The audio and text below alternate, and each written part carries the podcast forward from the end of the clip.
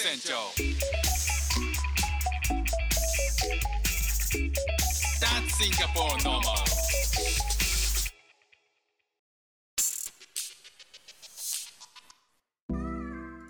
どうもフック船長です。シンガポールで3歳と4歳の息子の子育てをしている主婦です。イラストに挑戦したり歌を歌ったり英語学習のことだったり海外生活で面白いと感じた日本との文化や価値観の違いそこから改めて感じた日本のすごいところなんかをお話ししております。あのこの前美容室に行ったんですね。髪の毛がちょっと伸びすぎてたんで早く行きたいな行きたいな行きたいな行きたいな行きたいな怖いな怖いな怖い。違う。ねあの行きたいなと思っててただちょっとあの手持ちのお金が少なくなってきたんでちょっとあの行き行くのを控えてたんですよ。でえっ、とあ行けるようになったんであ行こうかなと思ったんですけどそこでねずっと考えてたこう日本人一回やってもらった日本人の、えー、と友人がもうなんかシンガポールから、えー日本に帰るということを知らせを受けていやじゃあ新しい美容室探さないといけないじゃんっていうこともあってまあなんか足踏みしてたんですよね。そしたらですねあの妻の同僚が、えー行ってる美容室があのローカルなんですけど、まあ、ローカルっていうのはシンガポールの、えっとまあ、日本日系でもなくてっていう美容室まあシンガポールの美容室が、えーおすすめだよとあのいうふうにな情報を仕入れてあまあいいかもなと。でえっ、とよかよかったことはえっ、と SNS でその直接ねあの紹介する方に連絡を入れて予約をしたらその、えー、と同僚、えー妻の同僚はシンガポール人なんですけど半額でできる。で半額いくらっていうと40ドルなんですよ。まあ3500円ぐらいですかね。で、えー、と日本人の美容師さんにお願いすると大体80ドルぐらいなんですよ、まだえー、と6000ちょっと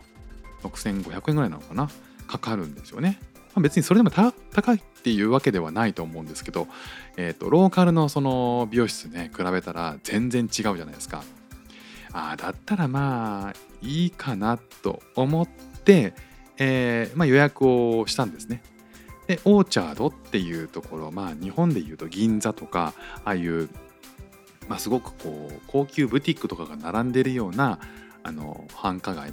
にあるんですよ。でそのビルに入っていて、まあ、すごくいいところですよね場所としては。ただ、まあ、ローカルの美容室ということで、えーまあ、予約をした時間に行ったんですね。でローカルの美容室っていうのは外観からは見たことはたくさんあるんですけど、まあ、実際入ったことっていうのはないんですよね。で、えーと実際お店に入ってみると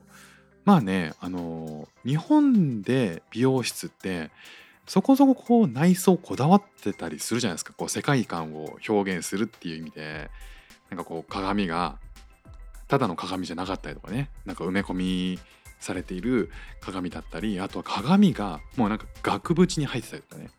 これ鏡なのかな額なのかな絵なのかなって思う。まあその中に映ってる自分がむしろなんか絵に見えるぐらいのね、まあ、そういうデザインのところもあるじゃないですか。あとはなんか椅子がねなんかすごいおしゃれな椅子だったりとか、まあ、いろんなところにこうこだわりがあって。あと壁にはね絵が飾ってあったり。あと観葉植物がねあのいろいろ置いてあって、まあ、そのサロンによってテーマがあってそこに注なんかいろいろなデザイン要素を加えてすごく心地いい空間を演出するしている印象なんですよ僕はね日本の美容室って。でじゃあローカルの美容室ってどんな感じかっていうとめっちゃくちゃ味気ないんですよね。まあ、全部が全部じゃないにしても結構そんな気がします外から見てても。なんか無機質なテーブルなんですよ。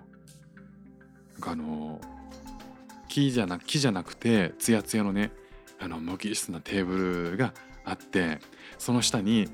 あの無機質なこう棚があってその中にね無造作にこうドライヤーがしまってあったりとかするんですよね。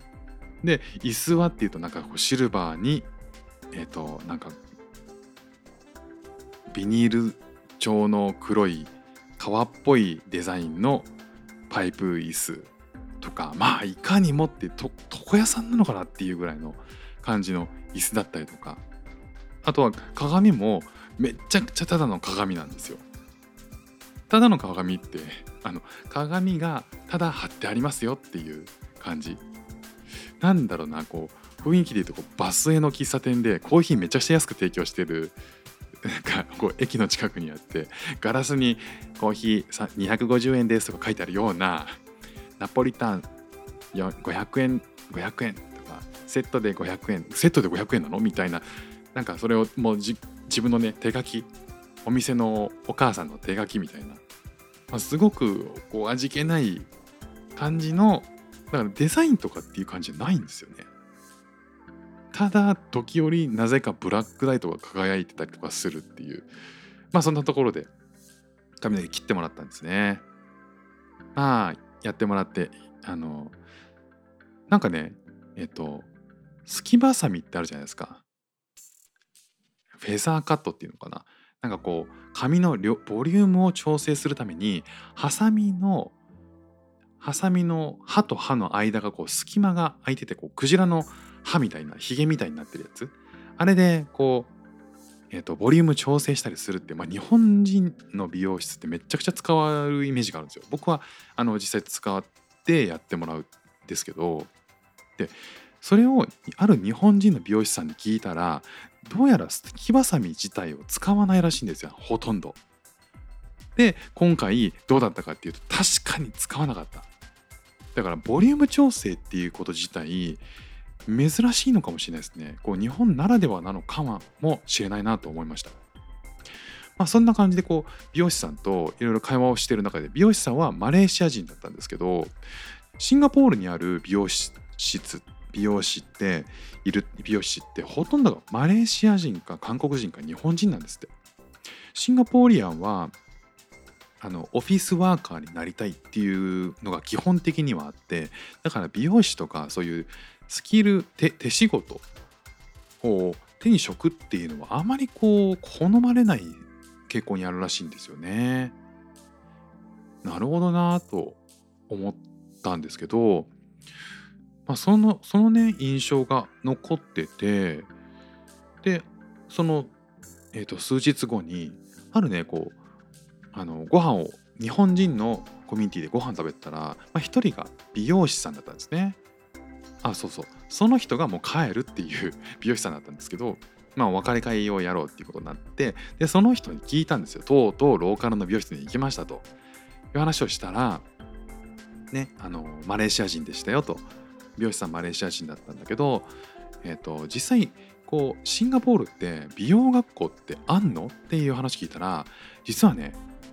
1校ぐらいしかないらしいんですよ。これね間違ってたらごめんなさい。でも1校か2校かすごい少ないんですって。へえじゃあえっとそのマレーシア人とかそういう人たちってあの母国のマレーシアで学んでるのかなって聞いたらいやいやあのねわかんないけどマレーシアにの美容医学校で学んでいたかわからないけど実際にシンガポールで美容師として働くのに美容免許はいらないらしいよ。いらないんだよ。っていうこと言ったんですよね。あ結構びっくりして。美容師免許がを持ってなくて髪の毛を切るって考えたことなかったんですよ。で日本の常識だとねそれが考えたことないと思うんですよ。で皆さんもなんか髪の毛切ってて切ってもらってて「ああ僕ね美容師の免許ないんですけどねアウトローか」って思いますよね。大丈夫かなこの人っていきなりなんかこうハサミのチョキチョキの音が怖くなってくるっていう、まあ、そのぐらいこうなんかわかんないけど免許っていうものになんかとてつもない信頼を置いてるじゃないですか。ただえっと実はねその美容師の免許っていうのは世界的に見ても日本とかって珍しいらしいんですよね免許があるってこと自体が。ただねこうシンガポールで髪の毛を切ってる人でどうしてるかっていうとお店で数年間4年間か3年間かな、まあの現場経験があればもうえーと、認められるらしいんですよね。意外でしょ？でねその話を聞いてた飲食店を経営してるシンガポールで飲食店を経営してる日本人の方が言ってたんですけどいや実はね料理免許もなくていいんだよっていう話だったんですよ。3年から4年えーと、料理屋で働いていてこれこれこういう経験があればもう認められるといやー意外でしょ？だからねあの実際日本で料理免許っていうのがあるからこそシンガポールにその免許を、えー、こうビザ免許があるからこそビザが取れるっていうのは実際あるらしいんですよ。あのシンガポールって資格とかあとは学歴とかってすごい重視する国なんで、まあ、日本のそういう調理師免許とかっていうのはあのかなり価値があるものだっていうふうに思われるので、えー、まあ、4年間4年生の大学に通うのと同じぐらいシンガポールで4年間経験すると、えー、その大学に通うのと同じような価値があるらしいんですけどもまあ実際ねあの免許がなくてもできるっていうことですごく実力主義実務主義なんだなっていうのを改めて、えー、思いましたねだから逆にこう免許とか資格とかそういうものを重視する国なのかもなと、まあ、日本がね重視する国なのかなって逆にこう、えーと、消費者僕も含めた、えー、そのサービスを受ける側もその免許があるかどうかっていうことをめちゃくちゃ信頼を置いてるんだなっていうことを改めて気づかされたあ件でしたね。バスへの美容室から 免許の話になってしまいましたけど、まあ、そのぐらいそういう感じでこう日本のあシンガポールの美容室に行ったらいろんなこう違いが見えてきたという話でした。今日も聞いていただきましてありがとうございました。フック船長でした。じゃあまたね。